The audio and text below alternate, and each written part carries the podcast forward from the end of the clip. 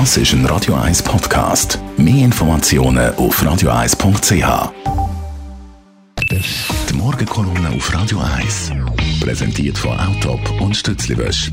Wir bieten den Schlieren Zürich-Tiefenbrunnen und am Hauptbahnhof professionelle Innenreinigungen an. Wir freuen uns auf Ihren Besuch. Morgen, Leute Gerber. Guten Morgen miteinander.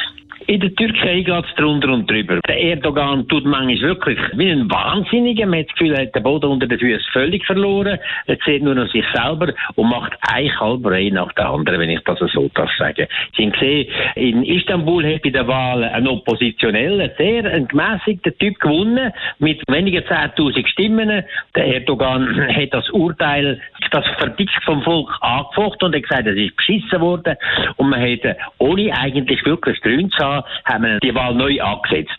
Das Resultat ist entsprechend gewesen. Im zweiten Mal hat der Kandidat von der Opposition mit 750.000 Stimmen gewonnen. Und das ist für den Erdogan eine ganz grosse Schmach gewesen, weil er ist ja gross geworden als Bürgermeister von Istanbul und hat gemeint, die Leute lieben ihn und würden ihn immer unterstützen.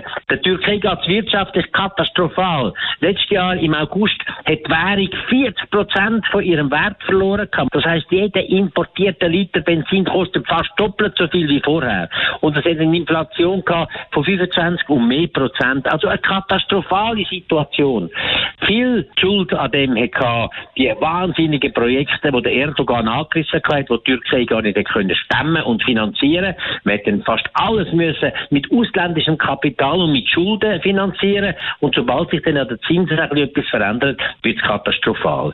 Und nach dem sogenannten Putsch von dem Prediger Gülen wo man immer noch davor redet und viele Stimmen das immer wieder sagen, der Erdogan hat das selber angestiftet, hat er quasi das Land intellektuell enthauptet. Weit über 100.000 Leute hat er in Gefängnis gesetzt, fast alle wichtigen Hochschulleute, die eine gewisse eigene Meinung noch hatten, Richter, Staatsanwälte, Kulturtragende, alle zusammen, die selber noch nicht gedacht haben, hat er eingesperrt. Das Land ist enthauptet. Das ist ein weiterer Grund, warum es mit der Wirtschaft hinter sich gegangen ist. Und damit hat auch äh, die Arbeitslosigkeit gewaltig zugekommen. Man hat eine Jugendarbeitslosigkeit von weit über 30 Prozent. Man hat eine Arbeitslosigkeit von der Erwachsenen von 15 bis 20 Prozent. Also eine Katastrophe.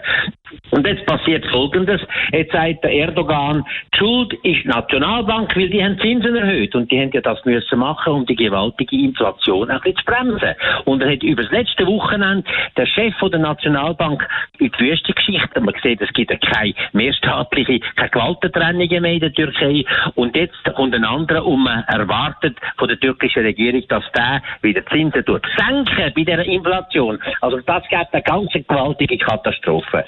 Die NZZ hat Titel Erdogan völlig von der Rolle. Und mit einem so einem saloppen Titel in der NZZ kann man auch verstehen, da ist wirklich etwas los.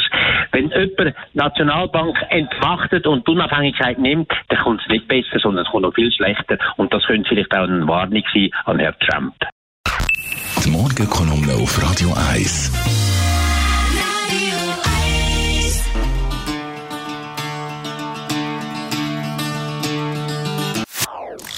Das ist ein Radio 1 Podcast. Mehr Informationen auf radio1.ch.